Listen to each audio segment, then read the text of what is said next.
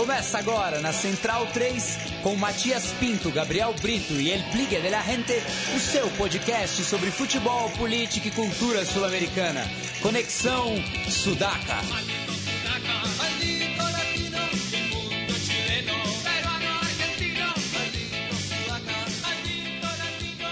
Buenas ouvintes da Central 3, mais uma sexta-feira, mais um Conexão Sudaca.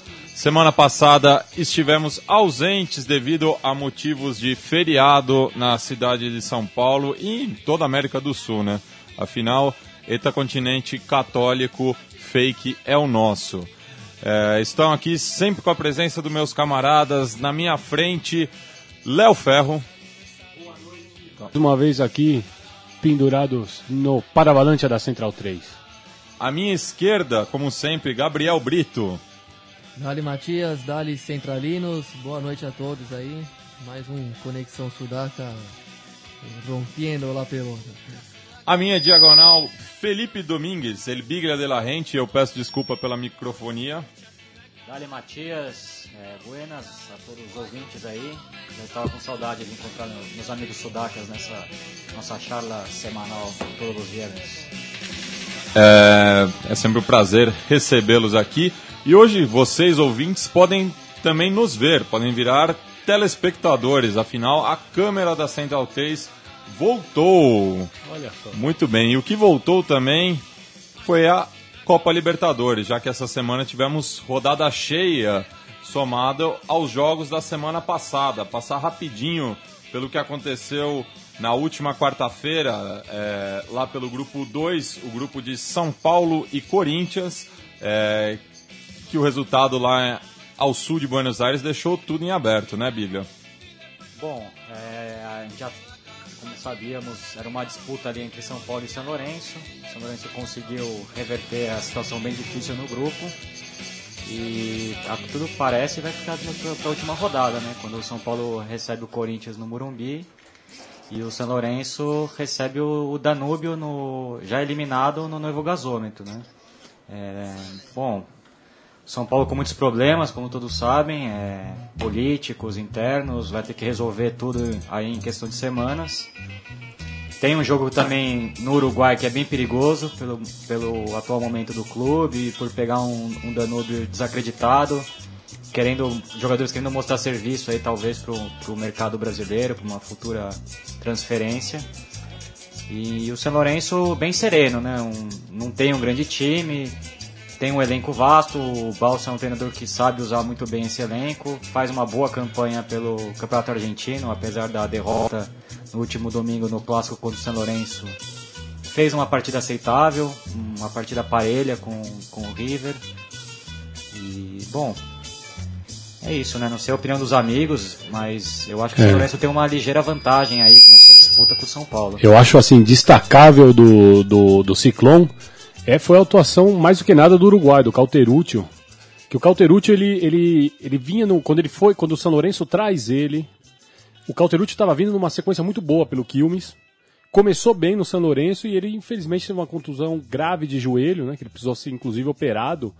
E aí o Mauro Matos acabou ganhando o lugar. Só que o Cauterúcio, ainda que muitos não creiam, na minha opinião, o Cauterucci é mais jogador que o, que o, que o Matos. E ele demonstrou nesse no jogo contra o São Paulo, porque apesar da, de pode ser questionada ali uma falha individual do, do Tolói, a jogada do gol do São Lourenço do Cauterucci é, é toda mérito exclusivo dele, né? A forma como ele dá o chapéu e depois como ele consegue matar a, a bola, já jogando na frente, ganhando de novo do, do defensor, é, colo- coloca ele assim, não sei se ele não coloca isso num um- uma dúvida na cabeça do, do Bausa, né? É, ele vinha sendo muito criticado pela torcida do São Lourenço por causa da sua participação no Mundial, né? Que ele não foi muito bem ali na, naquele jogo contra o Real Madrid. Também o começo de temporada ele não foi o ideal. Mas acho que o Balsa tá usando, tá alternando muito entre ele e o Matos, até para fazer uma rodagem do elenco. É, como pudemos ver, o Balsa não, não, não tem poupado o time no argentino, tendo, tendo com seu time base. E o Matos também é um jogador perigoso, eu também concordo com o Léo, tecnicamente talvez o Cauterucci seja mais, tenha mais predicados, Mas o Mauro Matos também, dentro da área, é um jogador muito perigoso no jogo aéreo, para fazer o pivô. Foi o artilheiro do time na, na Libertadores do ano passado, quando o Calterucci estava com essa lesão.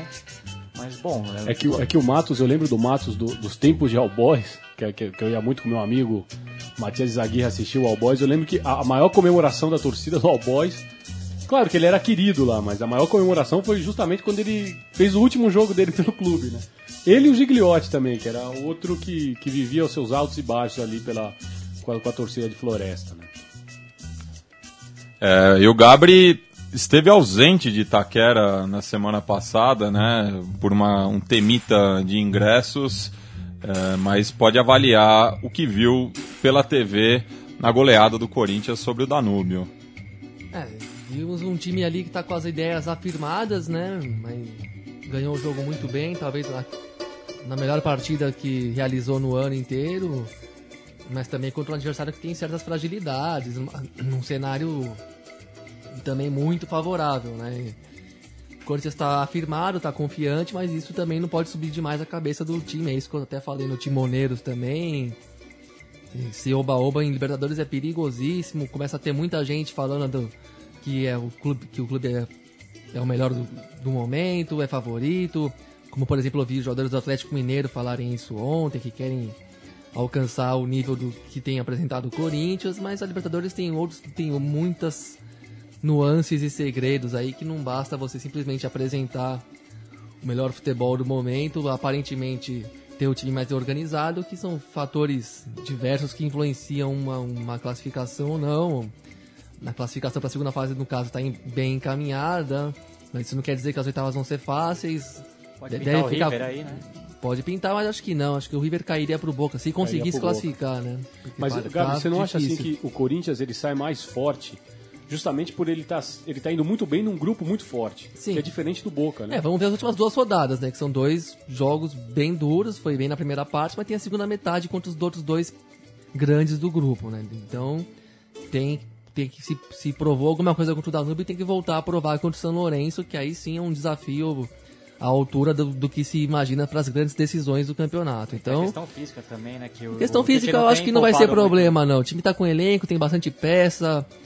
Contra o 15 de Piracicaba, por exemplo, no, no Paulista teve condição de botar o time inteiro reserva sem sentir muita falta de ninguém. O time cumpriu ali a parte do que se esperava, fez um jogo meio para constar, mas tem elenco, sim, maior que a grande maioria dos clubes concorrentes, então eu, eu, eu acho difícil a questão física pesar para o Corinthians em algum momento. Eu acho que nisso não vai, não vai ter problema e é aquilo, né?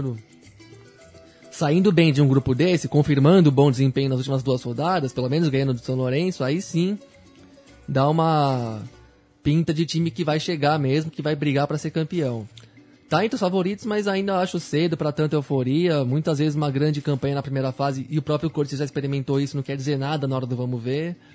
E, bom, tá. Vamos acompanhar os próximos momentos aí, né? E o Corinthians não tem nada que pensar num, numa disputa com o Boca, né? Acho que não dá mais para alcançar o Boca. Não dá. No, o saldo é, é muito superior, né? Então não, o, o Corinthians tem que pensar no dele porque a disputa com Boca, se vier, vai ser numa possível final. Seria só numa final e seria o único time de todos os classificados que teriam. Confirmando o Corinthians a segunda melhor campanha, seria o único time que. Seria o. O Corinthians teria a vantagem do segundo jogo em casa contra todo mundo, exceto contra o Boca numa eventual final que haja chão para chegar até lá, né? Então. Até porque, olhando os outros grupos também, você não vê nenhuma equipe que dá pinta de que vai alcançar o Corinthians também. Não, não. O Racing ameaçou isso com, a, com mas... bom arranque, mas já perdeu duas partidas, então já está fora de questão isso. E os outros e, grupos têm mais Cruzeiro... equilíbrio na média. O Cruzeiro também com um time muito abaixo do ano passado. No... Se, se, o Corinthians ganhar do São Lourenço em Itaquera, o que não é nada difícil de acontecer, é o resultado é o que normal, se espera mesmo, é o que se né? espera. Pra botar uma banca mesmo. Até porque ganhou é, em Buenos Aires, apesar do São Lourenço não contar com a sua torcida. Também um jogo meio atípico. Ironicamente, é, o São Lourenço, Lourenço mereceu ganhar do Corinthians Exato. e não mereceu ganhar do São Paulo. É. Mas foi o, o, contrário que aconteceu. Né? É, então, se o Corinthians ganha do São Lourenço, o Cruzeiro já não alcança o Corinthians. Sim, dos Que é o único, que é o único que pode alcançar o Corinthians. E tem um jogo difícil Sim. contra o Huracan. É, não acho que o Cruzeiro alcança essa, pontu... faz... alcança essa pontuação toda, não. Então o que se dá, o que se está desenhando é que o Corinthians já vai ter a segunda É melhor o que me campanha. parece mesmo, É. prestes a ser confirmado, quinta-feira que vem contra o São Lourenço em Itaquera, isso deve ficar confirmado. Isso, isso só, só ganhando do, do, do- do São Lourenço. Então não, não, não é nem que precisa ganhar do São Paulo na, Não, na não. última rodada. Só se desse pra. Só, aí seria o caso de. Nesse caso, vai jogar contra o São Paulo pelo. Talvez, né? Pelo prazer de eliminar o rival ali, Sim. que é o que vai ser o grande valor do jogo, mas sem chance de. Sem a ambição de poder ter uma campanha melhor que a do Boca. Isso não vai dar mesmo. E nessa semana na- abrimos os trabalhos na terça-feira, no qual outra equipe está se mostrando forte num grupo difícil. E esse é o caso do Colo-Colo, né, que visitou o Atlas no mítico estádio Jalisco, em Guadalajara, e trouxe um bom resultado, né, 3 a 1 e se confirmou na liderança do difícil grupo 1. É, muito jogador tarimbado nesse elenco, né? Outra partidaça do Esteban Paredes, centroavante que tá dando dor de cabeça pro Sampaoli, para tendo em vista a Copa América. É um jogador pedido pela imprensa chilena, já que o Laroca tem essa dificuldade na seleção, num- numa referência diária. O Sampaoli tem usado o Alexis Sanches nessa função e acaba perdendo jogada pelos flancos, já que o Alexis era ser o melhor jogador ali pela, por aquele setor. Esteban Paredes não é, não é menino, já está numa uma fase já decadente da carreira, mas aqui no já foi duas vezes artilheiro no, no campeonato chileno e vem sendo uma peça fundamental Tá, nessa jogando, tá campanha fazendo do- uma grande Libertadores. O Paredes, um dos melhores jogadores do campeonato, é ele. Essa vitória do Colo-Colo deu muita autoridade pro time, eu acho. Um grupo que se desenha tão difícil quanto o chamado grupo da morte, do, que é o 2, né? Do Corinthians, São Paulo, São Lourenço e Danúbio. Esse grupo tá mais equilibrado ainda, tá mais incerto o destino final, o desfecho da chave. E tá tendo muito jogo bom, assim. Os, os confrontos entre os times estão sendo sempre interessantes de ver. Esses jogos entre Colo-Colo e Atlas foram bons, por exemplo. Atlético Mineiro e San- Santa Fé também fizeram jogos legais de acompanhar. Colo-Colo vai sair forte desse grupo se confirmar o primeiro lugar também, né? Porque é um grupo difícil de garantir a É, vaga. o Atlas teve alguns desfalques também que contaram muito, né? O volante Rodrigo Milhar, que foi titular no, no confronto da Roja contra o Brasil, lá em Londres.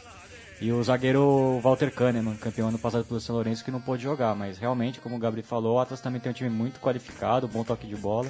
E apesar do 3x1, não foi um jogo que o Colo-Colo sobrou tanto assim. Porque o Atlas.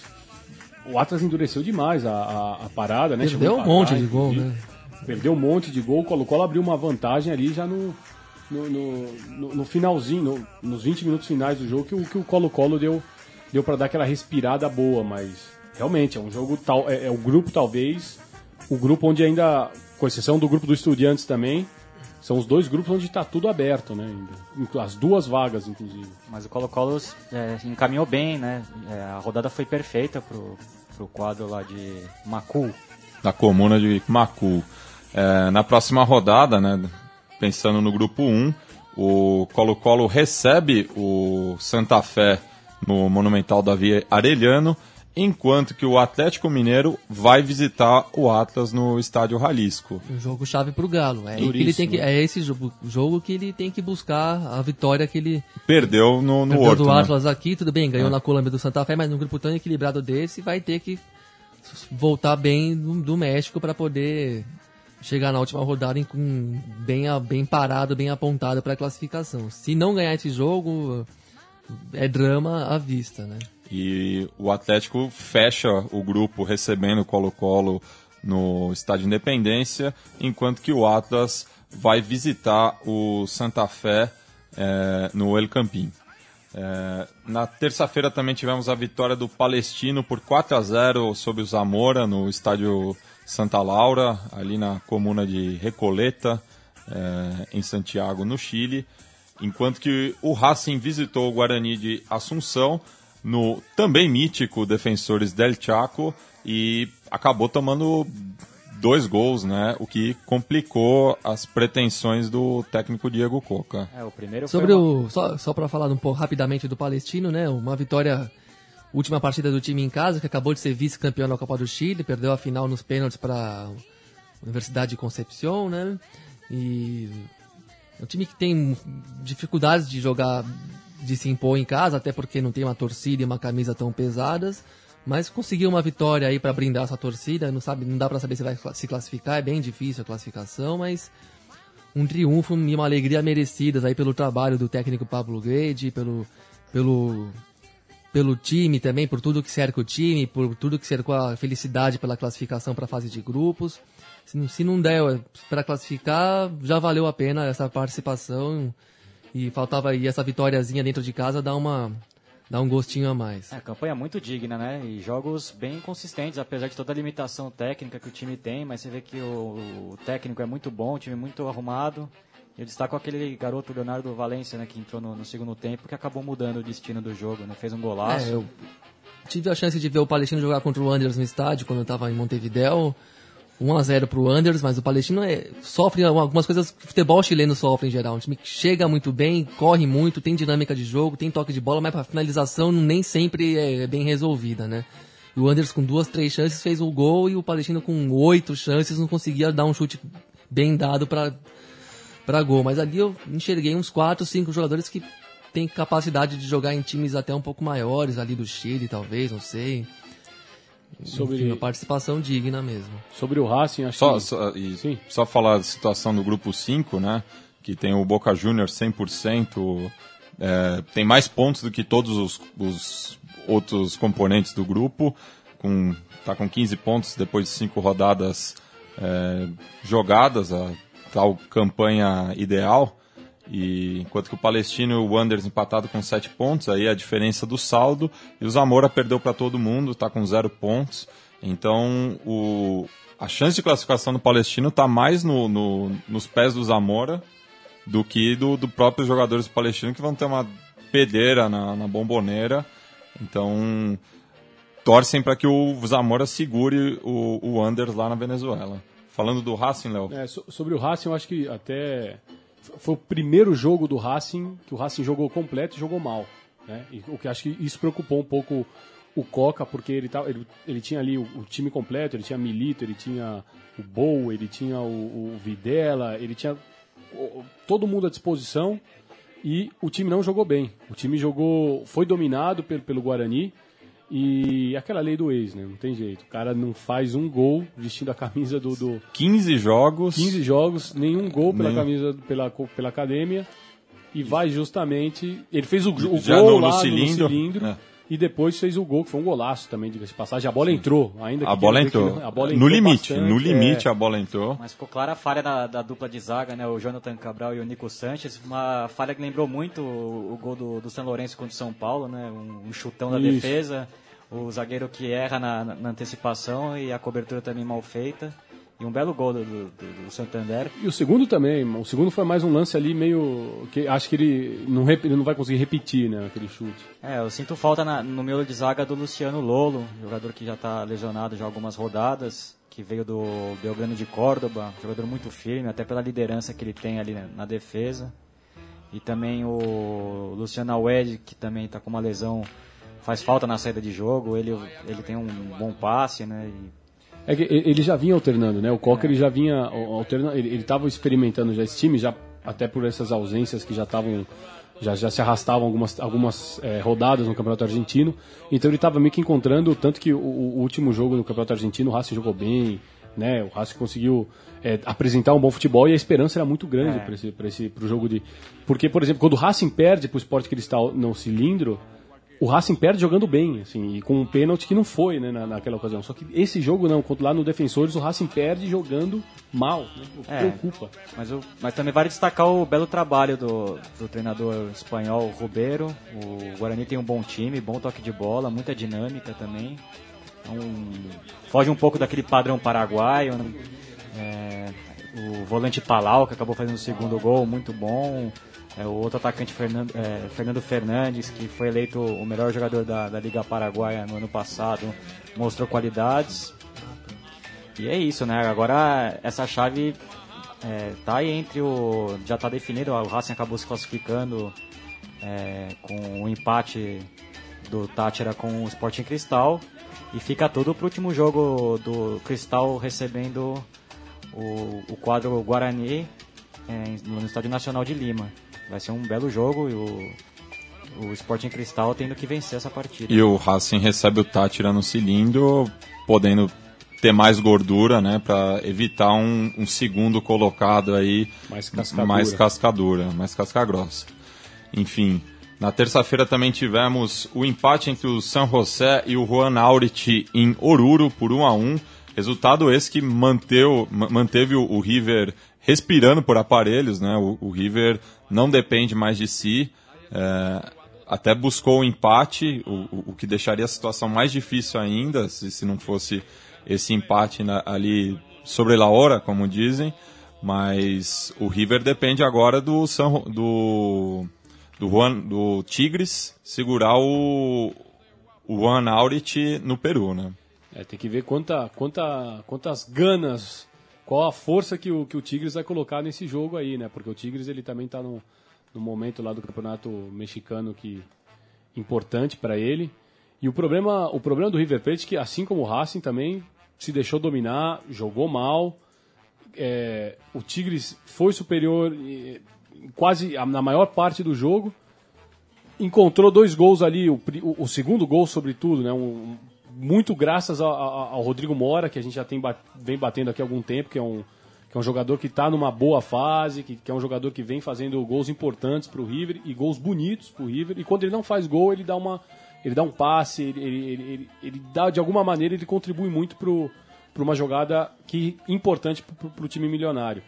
O problema do River Plate agora é justamente esse, é não depender de si, né? E já começa a aparecer o fantasma de um super clássico no horizonte, que um super clássico a gente viveu há pouco tempo atrás na Sul-Americana, mas agora um super clássico se vai se decidir, se conforme for confirmado, vai se decidir na, decidir na bomboneira. É, e o, o River, ele provavelmente se classificar, vai ficar com a, com a, a 16 vaga, por assim dizer, o pior segundo colocado, enquanto que a gente já falou no começo do programa, o Boca tem tudo para classificar em primeiro, geral. Então é muito difícil se, se o, o, clube de Nunes se classificar que na, não enfrente o arquirrival na, na próxima fase. É, né? Serve de alento o que aconteceu com o São Lourenço ano passado, que se classificou com o gol do Piatti aos 48 do segundo tempo e acabou sendo campeão. Mas é incrível como o River caiu fisicamente. Eu acho que o, a Recopa aí no, no começo do ano pesou muito, também o final da Sul-Americana ali, a pré-temporada foi menor. Mas eu acho que também tem uma questão do vestiário. Aquele 5 a 0 no torneio de verão contra o Boca foi muito esquisito. Eu vejo alguns jogadores. Como... Acho que abriu rachaduras ali em é, alguns relacionamentos entre o time. Dizem né? que, o, que o mercado saiu na, na, mão com o Teófilo Gutierrez, que aliás fez uma partida horrorosa. O, o é mercado, o mercado que foi expulso também no final do jogo, né? É, é por reclamação, assim, né? Uma é. coisa. Mas o, o, Teófilo tem uma imagem dele, acaba, é, saiu o segundo gol do Tigre, praticamente o River eliminado, e ele dando risada ali, conversando com, com o zagueiro do Tigres, um, um uma postura dele em campo que, que é muito irritante para o torcedor do River. E já não é de hoje, né? O já torcedor é Ele já era bem cobrado na época do Racing também por causa disso, né? Por causa dessa postura dele meio. É, no, no, no Racing teve aquela história que ele apontou uma arma pro, pro Sarra, não pro foi? Sarra. É. Que ele tirou a arma no vestiário. Depois do né? Racing Independente, né? Que o Racing perdeu. Então, muito indolente, né? Um jogador muito indolente. Um jogador que tem um temperamento muito instável, some do jogo quando você não pode, quando não pode sumir ou sente às vezes do clima quando para bem ou para mal, às vezes ele consegue colocar o clima uma provocação, uma milonga a favor, mas às vezes também deixa ir contra. É uma figura que não é 100% confiável, né? Tá comprovado isso, em jogos decisivos tem atuações muito irregulares, às vezes vai bem, às vezes vai mal, você nunca pode é um Kinder Ovo de jogador, vamos dizer assim. E, e o né? River tem esse garoto, o Pete Martinez, que veio do Huracan, que é uma, é uma, é uma joia, hein? Daqui a pouco a gente vai ver esse, esse, esse moleque brilhando aí não só aqui, mas acho até mesmo com a, com a camisa da seleção argentina. É, ele e o uruguaio, o Maiada também, muito bom jogador. Acho que foi um, é um dos pecados do Marcelo Galhardo nessa, nesse ano é não ter rodado tanto o elenco. Né? Ele está apostando muito no, nos 11 ali, titulares. O Piscolite deu, teve uma queda, o Ariel Rojas também teve uma queda. O Craneviter, que é muito bom jogador, mas é novo, também caiu de produção. O Ponzio se lesionou no começo do jogo também, que é um, um cara que terminou bem o ano, Sim. fundamental no um, título. Acho que um dos jogadores mais injustiçados nesse River Plate é, o, é o Ponzio, né? Por tudo o que ele representa para o clube é, e, e, pelos jogos que ele já fez, assim, ele, ele, ele, ele alterna tanto a, a, o banco de reservas e a titularidade que às vezes a gente não consegue entender que- o que, que passa na cabeça do Galhardo para ter ele como segundo, às vezes até terceira opção. né? Só sei que o torcedor do River, isso já é certo, vai viver dias de tormento total ali, muito sofrimento, para assim, para se questionar mesmo se acabou a toda a fase ruim, as, as nuvens pairando sobre o clube, a- o azar, né, todas essas coisas que pautaram nos últimos anos do River até a volta da segunda divisão, depois o time foi campeão, se recuperou, tudo isso pode criar um sentimento de que não é bem assim e já tomar um baldaço de água fria nesses próximos dias, porque vai ter essa última rodada dramática que o River entra com o pé fora. Objetivamente falando, eu é, já foi bizarro esse empate, assim, né? Tem alguma coisa na, na aura e na alma dos times mexicanos que eu não entendo, que eles sempre vão entregar no final a rapadura, assim. 2 a 0 tranquilo, o River fez um jogo muito ruim, não encaixou nada, o Tigres fez os 2 a 0 meio que naturalmente, sem ser brilhante, mas jogando melhor, tendo mais chegadas. Foi 2 a 0 pô, acabou o jogo, né? Aí toma um gol aos 41, você fala, bom, passa um pouquinho de tempo, acabou. Toma o segundo gol, misto de desatenção com falta de erro também na hora que tem que rachar um pouco mais os mexicanos, que eu não entendo até agora. Aquele ambiente de torcida que é meio sul-americano, mas é meio Estados Unidos também, É uma- é uma fica uma coisa meio meio- indefinida. É esquisito o futebol, o time- a postura dos mexicanos em geral. Agora, Mas tá- mesmo assim, o River vai ter que suar frio para classificar. Se classificar, vai dar de frente com o Boca, com, com o Boca tendo em três meses revertido todo o panorama do ano passado, quando o River era favorito norte-americano e confirmou esse favoritismo. Estava jogando futebol muito melhor que o do Boca, ainda que o Rua Barrena tenha dado uma corrigida rápida nos, no- nos defeitos do Boca. Mas ganhou a Sul-Americana, foi campeão, tripudiou, tava até vendo o, não sei se foi você que me, me informou, você informou a gente aqui nas nossas conversas pré-programa de que o River fez um kit para vender os pedaços da grama O- daquele o dia. kit basura. O kit lixo do jogo, assim. E, e o, e o nosso amigo Felipe Peretti notou uma incoerência, porque você vê na, no, no spot, né, tem latas de Coca-Cola no vídeo.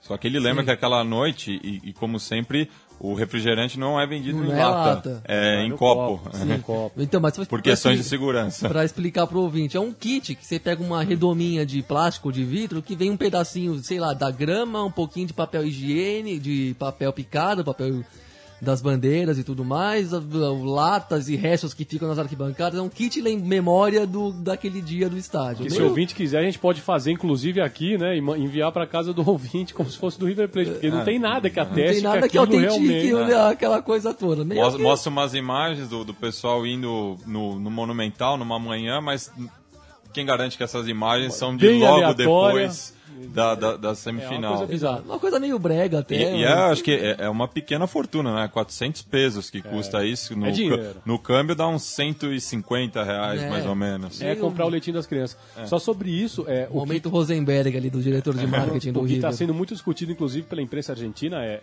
o Boca Juniors ele pode encontrar com o River Plate, como ele também pode ter que sair para jogar com o Juan Aurit lá naquela grama sintética. E aí eles falam, aí a gente quer ver Daniel Osvaldo, a gente quer ver Lodeiro, quer ver todo esse pessoal jogar o futebol que tá jogando naquele campinho lá do Juan Aurit. Que realmente, pro- jogador de futebol que tá acostumado a jogar é, nos gramados aqui, que são bons gramados, inclusive, da América do Sul, por mais que o pessoal tenha uma, um- uma, uma, essa, essa Uma má uma má vontade. vontade de sempre criticar e reclamar, são gramados bons. É difícil você jogar, um cara que está acostumado a jogar na grama, na grama comum, jogar na grama sintética, né? E pode ser um, um impeditivo, aí um, um- algo a mais para atrapalhar a vida do Boca. Exato, só pra completar, né? O River, depois de toda essa alegria que viveu recentemente, devol... tirando, indo a forra contra o Boca, pega a situação toda invertida no, em, em três meses depois. Se classificar, que já vai ser um drama enorme, vai bater de frente com o Boca, com o Boca jogando melhor, decidindo em casa, correndo o risco de tomar uma lapada na Libertadores e depois desse 5 a 0 do verão também no meio e voltar ao inferno astral assim a cavalo mesmo, né? É, na terça, na quarta-feira, perdão, é, E eu acho que o River vai dançar mesmo, porque o Juan Arias tem um time bem arrumado mesmo, um time bem organizadinho. Vai não, pra não porra. vai dar esse mole pro O Tigres vai Tigres. chegar meio devagar, meio molenga lá. O, O, o- o vai... Tigres que vai jogar com o time titular esse final de semana contra o Cruz Azul. Sim. Tá brigando pelos dois campeonatos e os mexicanos é, tradicionalmente priorizam o campeonato mexicano em decorrência é. da, da Libertadores. Então ainda tem uma viagem de Monterrey para fazer até Chiclayo. Vai chegar. Então é, Vai chegar aqui meia bomba, não sem precisar do resultado. O Ron Ares vai pra pancada. é naquele campo que tem essas características uh, é, singulares, né? De grama sintética, o que eu, eu acho abominável. mas no, no México já, já é mais comum isso. Sim, no México é mais comum. Mas aí, É. pelo, por todo o contexto do jogo, tá muito favorável pro Ron Ares conseguir garantir essa vaga aí. Mas é bom a gente também destacar que du- duas equipes peruanas chegam com boas chances de, se classificar, né? Algo para destacar, já que muito tempo que o time peruano não, não passa de fase na, na Libertadores. Acho que a última vez foi aquele, aquele time do Universitário que pegou o São Paulo nas oitavas, não, Não, foi? teve o São Real Garcilaso, foi acho que o último que passou na primeira Foi. fase. O, o Aliança Lima passou num ano também, 2011, se eu não me engano. E foi eliminado logo de, na sequência. logo na sequência. Mas tinha um bom time na, naquela ocasião. É, terminamos a rodada de terça, né? Vamos passar para quarta-feira. É, quem abriu os trabalhos foi o Huracan, que recebeu o Universitário de Sucre num Palácio do Como meio vazio, né? Eu estava até comentando com meu pai que esperava mais a torcida do, do Huracan de volta à Libertadores depois de tanto tempo. Mostra como esses anos foram difíceis, né, para o torcedor quemeiro. É um horário também difícil e o estádio é muito grande, né? Dá uma sensação de vazio. Mas atrás do, do gol, principalmente ali à direita da câmera, tava bem cheio, como Ah, sempre. popular sim, me digo, a- a- as, as plateias estavam bem vazias, né? Sim, tem a questão econômica também, não sei quanto o Huracan tá cobrando as entradas. Mas, bom, o, o rei dos empates do Huracan, né? É o Deportivo empate, né? Seu quarto empate. Só ganhou na, na, na, na estreia, né? Porque na, na volta empatou com a Aliança Lima, meio talvez com pena. Na, na pré-Libertadores, né? Isso Então, na pré-Libertadores, né? Na fase de grupo são quatro empates aí e vai receber o Cruzeiro semana É. que vem num, num jogo de vida ou morte. também, né? Mas fez um primeiro Mas tempo. eu achei meio decepcionante, assim. Esse foi um dos poucos jogos que eu vi da rodada. O Huracan não tem nenhum time brilhante, mas tem condi- tinha condições de se impor, saiu na frente, tomou um gol meio de desatenção, gol bem feito também. O, o time de Sucre não tá jogando, fazendo uma, uma Libertadores ruim, assim. Mas É foi a uma- única chegada também, foi, né? Foi a, é, chegou e mas aproveitou na hora que o Huracan vivia a euforia do gol, né? Que é, É. uma coisa sempre meio... Bela jogada do espanhol Ruben Cuesta, Sim, né? Um time que se defende bem, né? bem. Com linha de 5 na defesa, aquele aquele esquema da Costa Rica, 5, Eu acho que 4, os times 1. bolivianos ultimamente aprenderam a se defender um pouco melhor mesmo, porque tem essa fragilidade mesmo, técnica, e, e se você não tem um, tem um déficit tático em relação ao rival, sem ter nada de muito bom de tec- individualmente, tecnicamente, você apanha mesmo. E eu acho que os últimos times bolivianos que jogaram a Libertadores jogaram com outra, com uma pegada um pouco mais dura mesmo, para um pouco mais de severidade na marcação, impondo mais dificuldade mesmo, sabendo se fechar melhor e inclusive sofrendo menos do que o tradicional nas bolas altas. né? E o treinador é o Baldivieso, né? É, grande jogador da, daquela geração que levou a Bolívia ao Mundial de 94, fazia o meio campo ali com o Echeverri. Ele tá meio barrigudinho, Sim, né? Bons jogadores que a Bolívia teve nos anos 90, né? E... Bom, mas era por Acan ter ganhado esse, foi uma oportunidade que pode custar caro aí pra tentar a classificação. É, destacável aí, mais uma vez, o Ávila, né? Sim. Que, que é, Brigador, o né? brigador é um 9 pra mim, óbvio, salvo guardado as devidas proporções, é um 9 meio Palermo, assim, sabe? Um cara que falta pra ele o talento, a habilidade, mas é um cara que não tem bola perdida, e se vier de, de coxa, ele faz de coxa, se vier de. ele faz de nuca, ele faz, ele faz gol. O negócio dele é fazer gol do jeito que a bola vier. Ah, o Pato Toranzo fez um bom primeiro tempo também, É. como condutor da equipe. O Vismara também O sempre- Vismara sempre, correto, Armando o time. é, inteligente. E o Romero que foi muito mal, né? Perdeu muitas E o chances. chileno Push também, né, que Ah. teve a passagem. Começou muito bem no Chile, pela Universidade do Chile, estava lá no mundo árabe, mas voltou um pouco fora de forma, um pouco. É, Por que, que todo mundo volta tão fora de forma do mundo árabe, né? Qual que é o mistério lá? Não tem nem o que fazer lá direito. É, mas né? acho que é, você mistura uma culinária boa com uma re- restrição alcoólica elevada, eu acho que não é fatal, né, pro atleta. né? Não tem o, balance, o balanceamento ali da dieta. E ainda no, no segundo tempo, o técnico Apulso apostou no Montenegro e no Borghello, né, dois veteranos, mas mesmo assim o, não foi suficiente para o Huracan conhecer sua primeira vitória na fase de grupos. Na quarta também tivemos o empate entre Táchira e Sport Cristal, nada de muito destacável nesse jogo. tropeço do, do Esporte Cristal, né, que agora é, vai receber o jogo de vida e morte contra o, o Guarani de Assunção, o, com o Guarani podendo empatar e se classificar. Enquanto que o Táchira não mostrou nada nessa Libertadores, tirando a, a pré, né, na qual eliminou o Cerro Portenho, mas na fase de grupos perdeu vários jogos e já está eliminada também. É um vacilo muito grande do, do quadro cerveceiro lá de, do bairro de Rimac, em Lima. Hum, o, o, técnico argentino Ahmed botou três atacantes ali. O, Chapita Blanco, uruguaio muito querido pelo nosso amigo Matias. Sim, goleador. O, também o glorioso Picante Pereira, argentino, jogador emblemático do Belgrano de Córdoba. E o Ivan Ávila, que é o centroavante escolhido pelo pelo Ricardo Gareca para ser o companheiro do possivelmente do Guerreiro na Copa América. Muito interessante, mas mesmo assim com esse poderio de frente não conseguiu fazer frente e, e arrancar um resultado que seria fundamental para a classificação. Vai pegar um Guarani que mostrou qualidade e tendo que vencer lá no Estádio Nacional de Lima na, na última rodada. Isso, e fechando né, a quarta-feira, a gente já falou do, do empate do River em Monterrey. É, teve a boa vitória do Cruzeiro, dois golaços também, né, do De Arrascaeta e do Damião, que fez a lição de casa e ganhou fácil do Mineiro de Guaiana. É, as três equipes venezuelanas, né, primeira vez que isso acontece na fase de grupos, as três decepcionando, né. É curioso o desempenho do Damião, né? Uma passagem horrorosa pelo Santos e começando muito bem. É é, mas no, ele, no Cruzeiro. Não, ele não é mau jogador, né, o Damião. O Damião, ele, eu acho que assim, ele teve, ele realmente ele teve um, ele teve um período de, de, de, vacas magras ali pelo Santos, mas agora pelo Cruzeiro ele parece que ele já, inclusive, já fez a mesma quantidade de gols que ele fez pelo Santos, né? Esses, esses são quatro, três meses que ele está no Cruzeiro aí. E então eu com, com, esse time do Cruzeiro, que ainda está muito aquém do time do Cruzeiro que a gente se acostumou nesses dois últimos anos, mas é um time do Cruzeiro que você vai se acertando, vai jogando, aos pouquinhos vai, o De Arrascaeta vai se soltando, fez um senhor golaço né, na, na quarta-feira.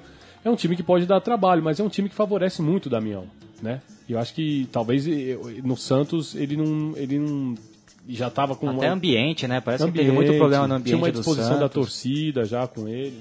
Chegou por chegou valendo muito, né, no Santos. Bom, o Cruzeiro teve é, a chance de cair nesse grupo, tá com um time um pouco mais coeso e a tendência é ir crescendo, né? Tem um, o Marceleiro fez um belo trabalho, manteve o esquema tático, só trocou as peças ali e o Derrascaeta mostrando que realmente é um jogador diferente, uma ótima opção para o Tabares para a Copa América. Isso. É, já na o, o, Cruzeiro que vai visitar o Huracan, né? Esse grupo, o grupo 3, que só foram jogados quatro rodadas, tal qual o grupo 1, o grupo 2 e o, o, os quatro primeiros grupos, né? O, o, grupo 1, 2, 3 e 4, coincidentemente os grupos dos brasileiros, é, que vão a campo semana que vem. Então, as cinco equipes brasileiras vão jogar semana que vem. E o Cruzeiro vai visitar o Huracan, num, num jogo que pode garantir a, a classificação do clube celeste. E enquanto que o Mineiros de Guaiana vai receber, vai visitar o Universitário de Sucre é, no confronto bolivariano. É, na quinta-feira, né, a gente já falou da vitória do Galo, passamos por cima do, do, under, do confronto do, do Anders e do Boca Juniors, e ainda teve os dois jogos de outro grupo que está bem aberto, que é o grupo 7, que não tem nenhum classificado ainda. Né? O Nacional de Medellín, com a vitória no Estádio Único La Plata, conseguiu chegou a oito pontos, empatou com o Libertar, que tropeçou em casa no estádio Nicolas Leoz com o Barcelona de Guayaquil, que já está eliminado, não tem mais chances. Triste, porque vamos ficar sem o Máximo Bangueira, o jogador mais carismático da primeira fase, da primeira fase ao menos. É, mas outro grupo também bastante casca grossa, né, na qual agora o Estudiantes vai visitar o Barcelona, enquanto que o Nacional de Medellín recebe o Libertar é, podendo até empatar para se classificar. É, o Estudiantes que se complicou né, nessa chave, é, derrota inesperada em casa. É, vale destacar o ótimo trabalho do, do Nacional de Medellín, um time que joga muito bem fora de casa, já tinha mostrado essa característica na última Copa Sul-Americana. É um time que joga tanto em casa como, como fora da mesma maneira. É um ótimo trabalho do, do prof. Juan Carlos Osório, de quem a gente vai falar mais lá na frente. E, bom, vacilada do Libertar incrível, tinha que ter vencido esse jogo. Vai ser muito difícil a classificação do Libertar jogando lá em, em Medellín. O Estudiantes tem essa vantagem de já enfrentar o Barcelona eliminado. E ele vencendo essa partida praticamente garante, se garante na, na próxima fase, já que há um confronto direto do, do Nacional de Medellín com, com o Libertar. É, isso aí. Eu acho que é, uma vaga do Estudiantes, porque eu acho muito difícil que o Estudiantes não consiga confirmar uma vitória lá é, no Equador. E a outra vai ficar para essa briga de foice no escuro aí entre o Libertar e o, e o, Nacional. Mas decepcionou essa derrota do Estudiantes, não, Léo? Por em casa, é. era jogo de matar a classificação, bem ou mal, bem ou mesmo sendo um pouco favorito ainda, vai ter que ganhar fora, né? Isso não é garantia, né? É, o Maurício Pellegrini mudou o, o, esquema tático, né? Agora tá jogando com três zagueiros, o Estudiantes com a chegada do, do Seba Domingues, fazendo um trio ali com o Schunk e o De Sábato. Aliás, que, que trio de, de zagueiros, hein? Haja caneleira, é, os adversários. É um trio mais bilardo aí, né? Da escola é. mais bilardista. Mas assim, o, é, eu acho que decepcionou também, Gabriel. Acho que, aí você, você tem razão, mas não jogou mal o Estudiantes, né? O, o, o Ceruti teve chance. É, te, algumas jogadas são criadas, o Nacional soube se defender bem. E até o próprio lance do gol, por mais que foi uma grande jogada, que teve um drible de corpo ali, uma, uma finta de corpo muito bonito no meio de campo. Muito bom jogador, novo. E depois o chute saiu muito mascado e acabou enganando o Navarro ali, mas é, foi um, um, gol meio de casualidade, mas foi gol. Não adianta a gente discutir, né? Foi 1 a 0 ganhou o Nacional. Mas eu acho que o Estudiantes, para mim, nesse grupo aí, é, é Nacional Estudiantes. É, o... Isso se o Nacional conseguir finalmente fazer uma partida convincente dentro de casa, de né? casa. Né? que é difícil, né? O time é. que gosta, né? Que você até comentou onde gosta de derrubar a banca de aposta, esse time. Mas são jogos estranhos, que o Nacional... 18 pontos que o time tem, 7 foram feitos fora de casa, só um foi feito em casa. Mas é um, é um, é um, é um problema de definição das jogadas, porque muitos jogos que o Nacional domina o adversário em casa, acaba perdendo muito, muitas chances de gol e, e, e sua defesa tem pontos vulneráveis, né? Mas ontem o um jogador que era muito criticado pela torcida fez uma grande partida, o Alexis Henriquez, líbero ali, que fez uma partidaça. E também o Nacional tem dois jogadores de lado de campo que são muito bons, o venezuelano Guerra, que deve vir para a Copa América, e o, esse garoto Julian Merria, que acabou fazendo um gol, meia bem colombiano, com clássicos de com muita postura, assim, com que lembra um pouco o, o, o Cárdenas e o Cardona. É, bons jogadores esse time tem mesmo. Isso porque negociou alguns já recentemente, mas é, continua tendo bons jogadores. É, principalmente questão... o Cardona e o Cárdenas, né? Sim.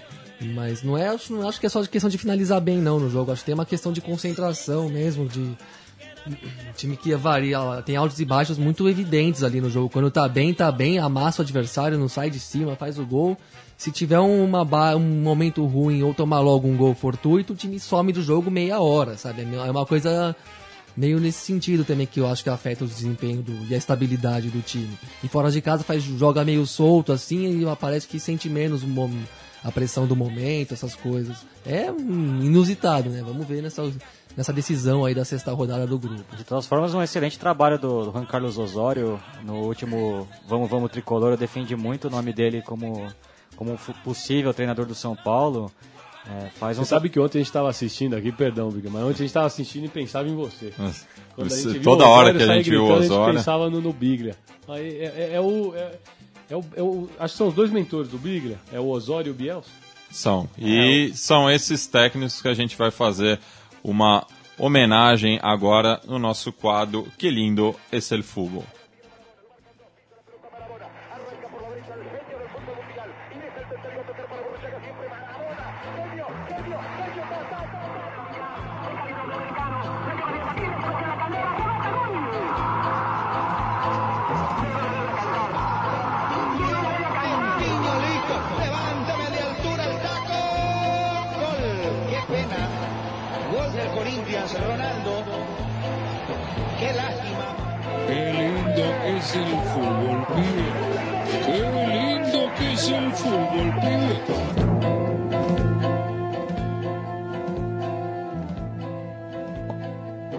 Falamos aí, né, que vamos fazer uma homenagem tanto para o Juan Carlos Osório quanto para o Marcelo Bielsa, dois jogadores da estima do nosso Biglia de la Rente. Vamos começar pelo Bielsa na sua charla técnica depois do depois do empate com o Lyon, né? Não, a derrota. derrota PSG. Não, não, esse vídeo é contra. Muita gente confundiu. Ah, sim. Foi depois do, do empate contra o Lyon em casa que o Marcelo realmente dominou esse jogo, acabou sofrendo um empate.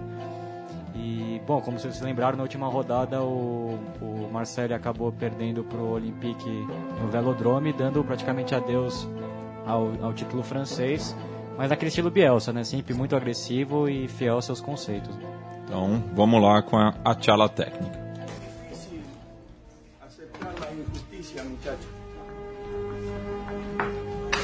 Pero escúchenme lo que les voy a decir.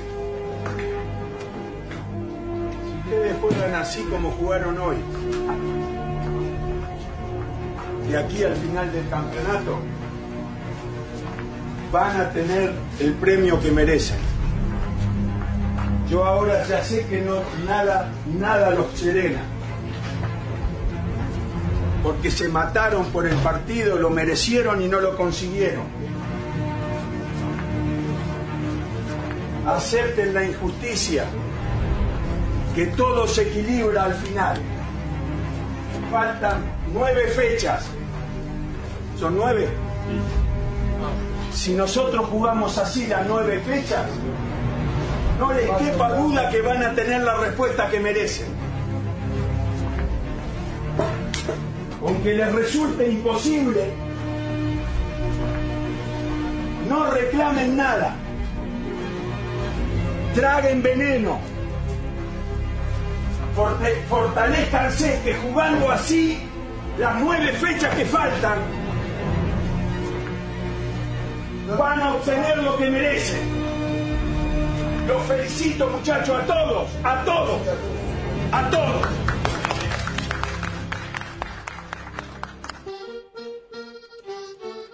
Aí fica a nossa lembrança ao Bielsa, né, um dos grandes treinadores sudacas que estão no comando de uma grande equipe na Europa, mas agora vamos fazer também uma homenagem a um técnico que está despontando aqui no, no futebol da Pátria Grande e que a torcida verdolaga, inclusive, compôs um, um tema para ele, é, um vagenato, né, Biglia, que é um, um, ritmo típico ali do, do Vale del Cauca, que é a região onde está... Não, é, é região calena, né? Antioquia. É, o Medellín é de, de, de Antioquia, o, o Valle del Cauca é de Cali, mas mesmo assim com, compuseram um, um vagenato para ele. E a letra lembra um, um dos detalhes do, do Juan Carlos Osório que costuma mandar bilhetinho para os seus jogadores durante os jogos, né? Tal qual o, o glorioso José Mourinho. Então vamos lá ouvir esse vagenato.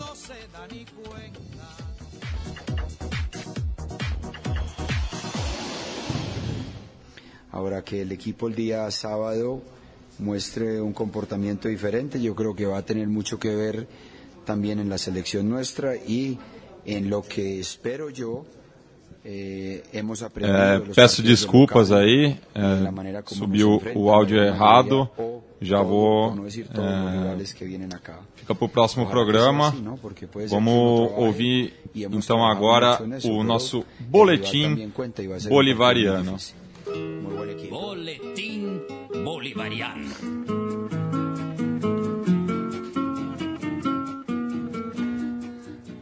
É, vamos aí mais um boletim bolivariano depois dessas duas semanas de ausência, né?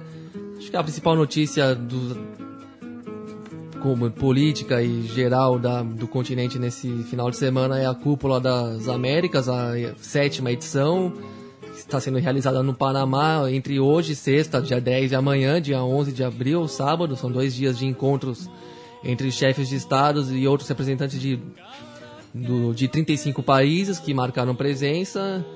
E, enfim, alguns fatos hum, já ficaram, já marcaram esse encontro, né? Como a discussão das sanções dos Estados Unidos a Cuba, as Malvinas, a eterna, o eterno pleito argentino pelo pela ilha que deveria pertencer-lhe, né, mas que está nas mãos da, do Reino Unido. E, bom, uma, das, uma, uma coisa que marcou a cerimônia de abertura do encontro foi o abandono das delegações de Cuba e Venezuela da, da cerimônia por causa da, presen da presença de Félix Rodrigues Mendigutia, um militar envolvido, boliviano envolvido no assassinato, não o autor, mas envolvido no assassinato do Che Guevara, com participação também no famoso caso do da conexão Irã-Contras, né, quando algumas armas que estavam é, que vieram do Irã para que também estava em guerra na época e era um país muito militarizado também vieram para a questão do financiar o que a gente chama aqui de contra-revolução na América Central, né? Especialmente, como se sabe, na, na Nicarágua e em El Salvador, né? E, enfim, é um, uma figura obviamente vinculada a interesses imperialistas e que realmente é uma presença infeliz num encontro que visa ampliar a ainda limitada,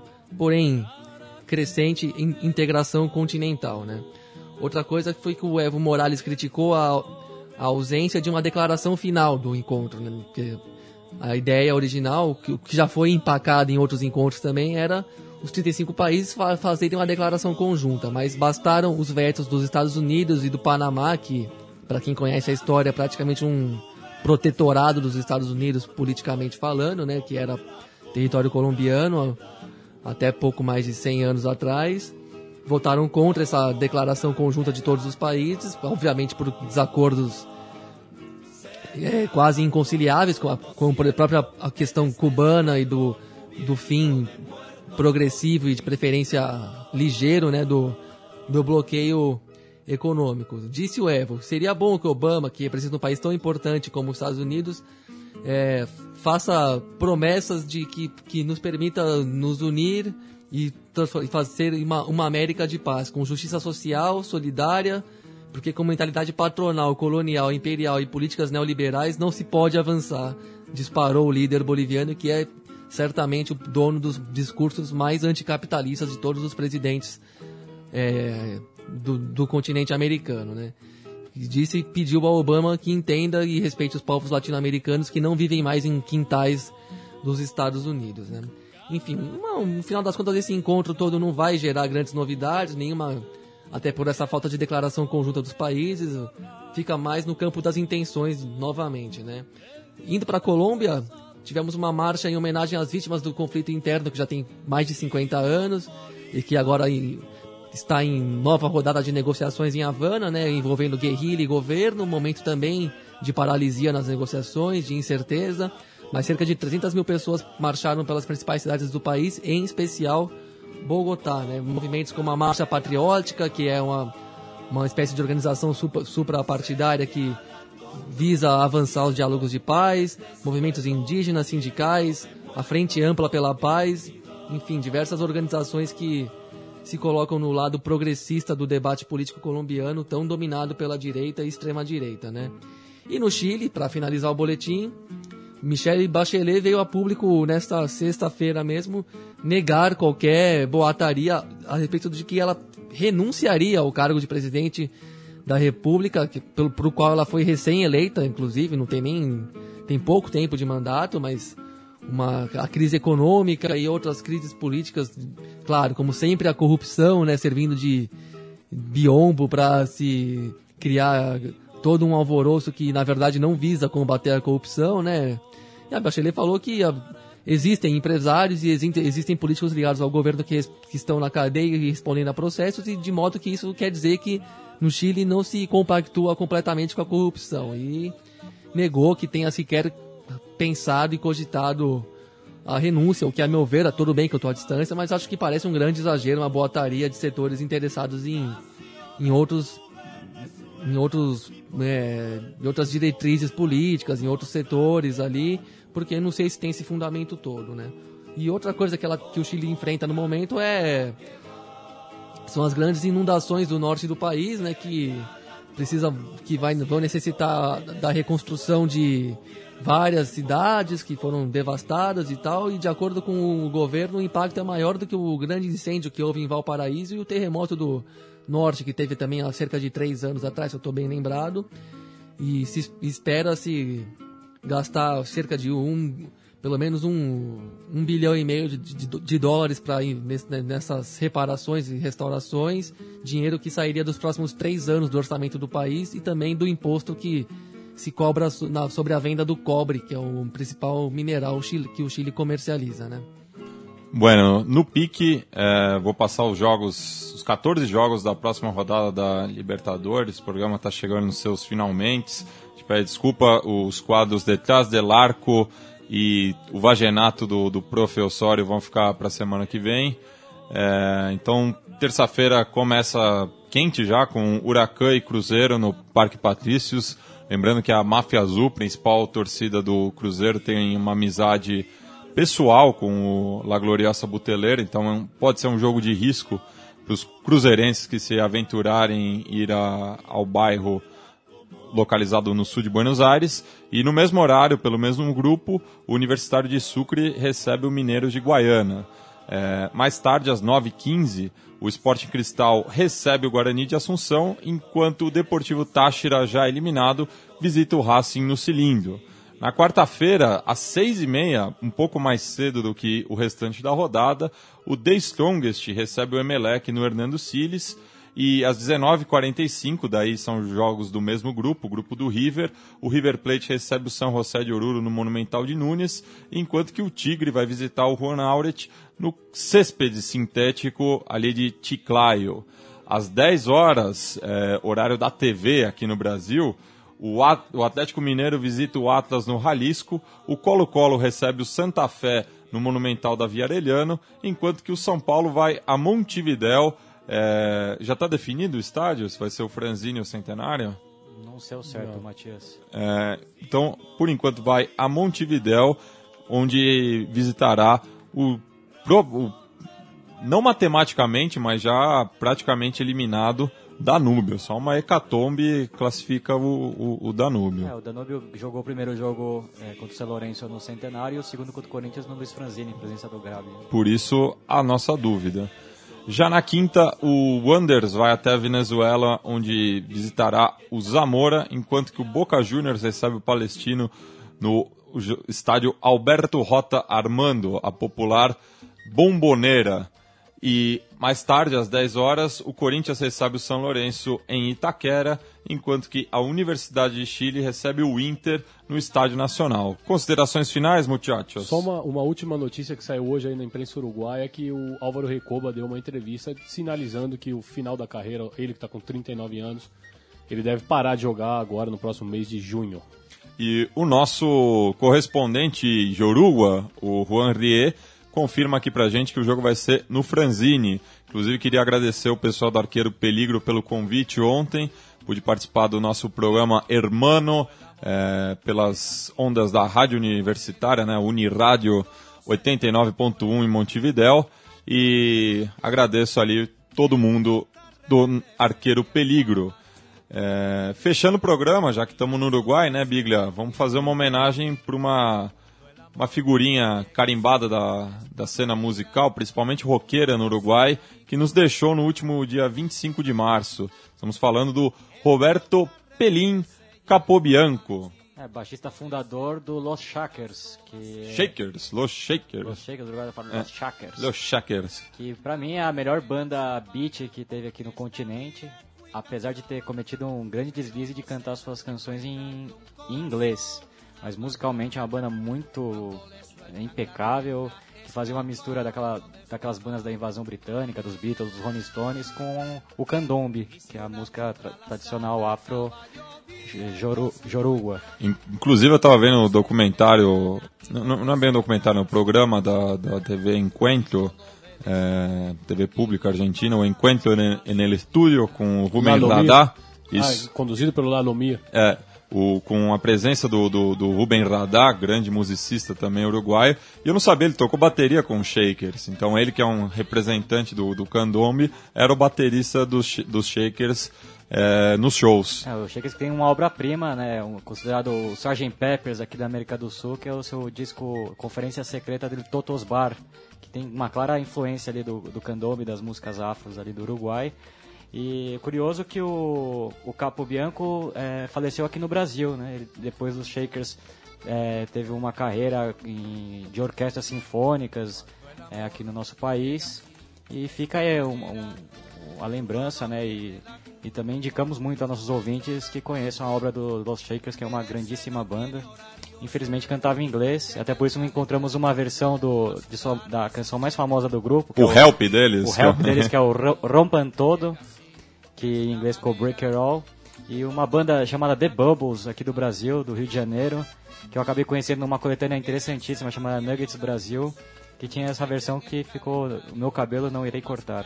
É, então, então vamos ouvir aí The Bubbles fechando o, o Conexão Sudaca em memória do Roberto Pelim Capobianco. E a gente encontra com vocês na próxima sexta-feira, diretamente aqui do estúdio Sócrates Brasileiro. Hasta!